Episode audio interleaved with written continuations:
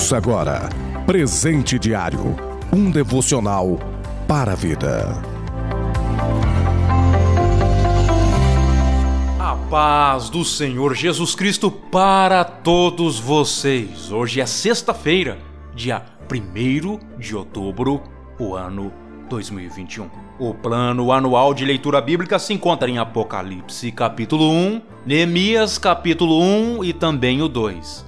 O derradeiro, Salmos 96. O presente diário deste dia tem como título Guardando a Palavra, baseado na leitura bíblica de Apocalipse capítulo 1, versículo 3, que diz exatamente assim: Bem-aventurado aquele que lê, e os que ouvem as palavras desta profecia e guardam as coisas que nela estão escritas, porque o tempo está próximo.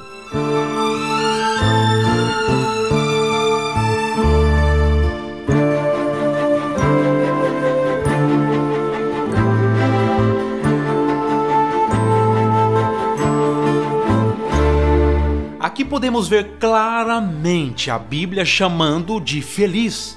Sim, feliz é o homem que lê. Feliz é o homem que ouve as palavras desta profecia. Nós lemos a palavra de Deus e por isso somos bem-aventurados. Nós estamos outrora ouvindo uma rádio, nós estamos outrora na igreja, ouvindo uma pregação pelo nosso pastor ou pelo ministro da palavra, nós estamos ouvindo e somos felizes por isso, bem-aventurado por isso. Mas a Bíblia também diz que tanto o que lê, o que ouve, são bem-aventurados, mas também é necessário guardar as coisas que nela estão escritas. Nós devemos guardar em nosso coração, na nossa mente, as coisas que nós estamos ouvindo sendo ensinadas, sendo pregadas. Porque nós não estamos lidando com uma literatura qualquer. Nós não estamos lidando com uma literatura produzida por vontade de homem. Não! O apóstolo Pedro já dizia. Porque a palavra desta profecia nunca foi produzida por vontade de homem algum mas homens santos de Deus falaram inspirados pelo Espírito Santo. Até mesmo o apóstolo Paulo, escrevendo a Timóteo, diz: Olha,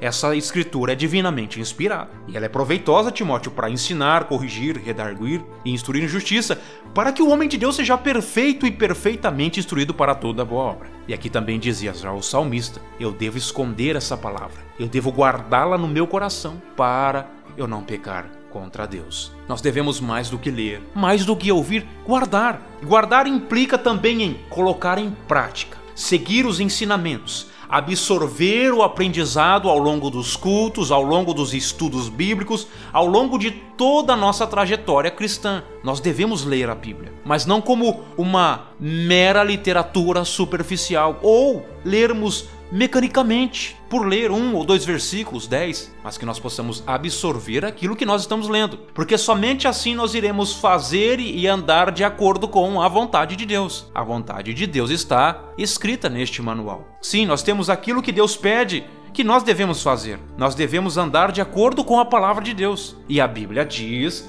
que aquele que faz estas coisas é um homem feliz. Nós cuidamos na Bíblia de analisar tudo aquilo que Cristo quer que nós viemos fazer. Você se considera, amado ouvinte, um homem feliz? Uma mulher feliz? Muitas vezes nós atribuímos felicidades às coisas externas do dia a dia, a aniversários, a festividades de tantas outras coisas, convites e tantas outras comemorações. Nós ficamos felizes com eventos, nós ficamos felizes com presentes, mas a Bíblia diz também que só pelo hábito de ler e ouvir e guardar, nós também somos felizes. Felizes porque alcançamos, através da palavra de Deus, alcançamos a graça de Cristo, alcançamos o conhecimento daquilo que Deus revelou para nós, descrito e escrito em Suas palavras. Eu termino essa meditação dizendo: Feliz é aquele que lê, feliz é aquele que ouve, mas também feliz é aquele que guarda.